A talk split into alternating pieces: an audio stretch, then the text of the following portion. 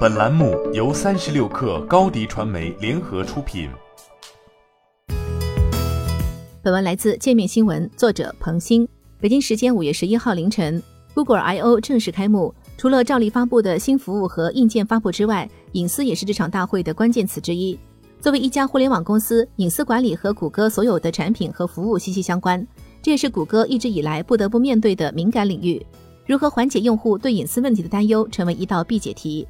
谷歌 CEO 皮查伊在大会主旨演讲上说：“每天都有人向我们的产品寻求帮助，其中的关键就在于保护用户的隐私信息。”这次大会上，谷歌与隐私管理相关的改变主要聚焦在三个方面：安全、更好的隐私设计以及提高用户控制权。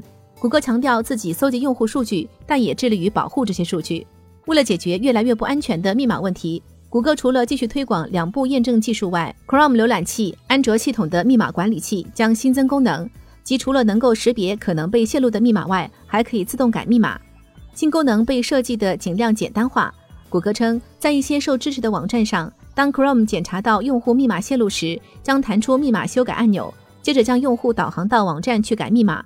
在修改过程中，Chrome 还会给出密码更改建议。这类密码存储在密码管理器中。通常很复杂且难记住，用户也可以选择手动输入方式，使用自己的新密码。当然，无密码才是最终目的。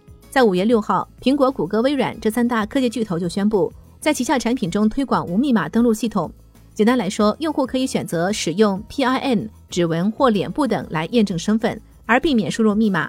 另外，有关用户隐私泄露的提醒也会更醒目，一个警告图标会显示在所有谷歌系应用的用户头像上。提醒用户尽早处理。而针对使用者在 Chrome、安卓上使用信用卡的交易情况，谷歌此次也宣布与 Visa、万事达卡、美国运通以及 Capital One 合作，推出虚拟信用卡，解决线上交易风险问题。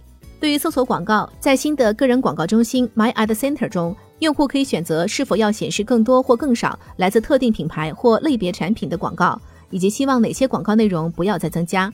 实际上，像谷歌这样广告占收入大头的公司，拿广告业务开刀需要勇气。谈及新的 My Ad Center 是否会影响谷歌广告的展示效果，谷歌广告负责人向界面新闻解释称，一些用户不希望被某类广告打扰，但也会有感兴趣的用户希望看到更多相关内容，因此品牌客户对用户的触达会更精准。